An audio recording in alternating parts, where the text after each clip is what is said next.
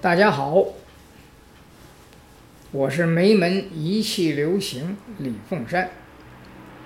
相信大家都做过梦，很少有人啊连一个梦都不做。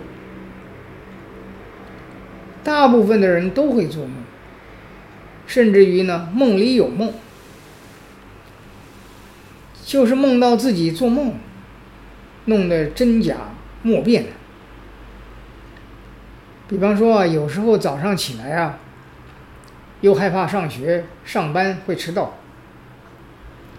睡梦中迷迷糊糊的，就梦到这个闹钟响了，不自觉的就想起来呢，把这个闹钟给按掉，可么可是怎么老是按不掉呢？睁大了眼睛一看呢，原以原来啊，还在做梦呢。有些人呢，从来不做梦，这个是境界很高哦。因为人呢，必须要能够做到没有烦恼，才有可能不做梦。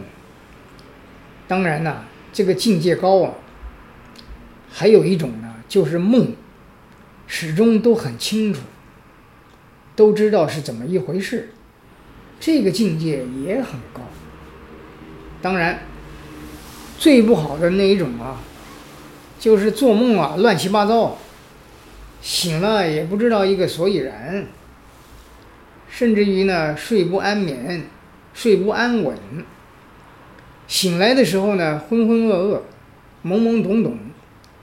如果我们有这种情形呢，就要注意了，特别的要在修性修心上面要多下功夫。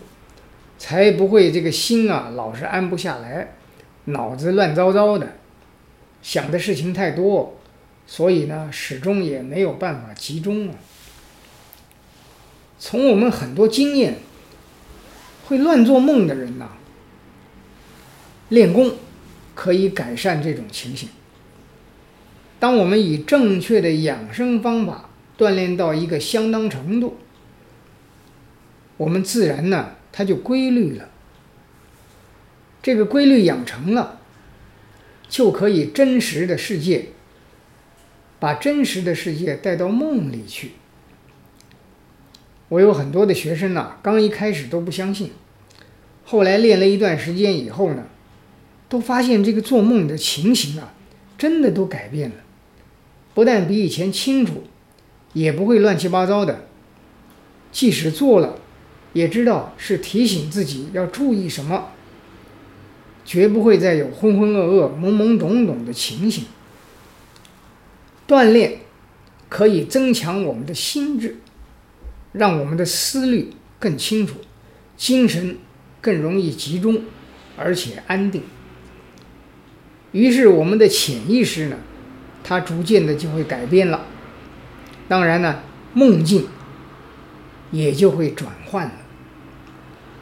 不但能够把我们的潜意识启发出来，潜意识跟浮意识呢还不会打仗，让它能够心物合一呀。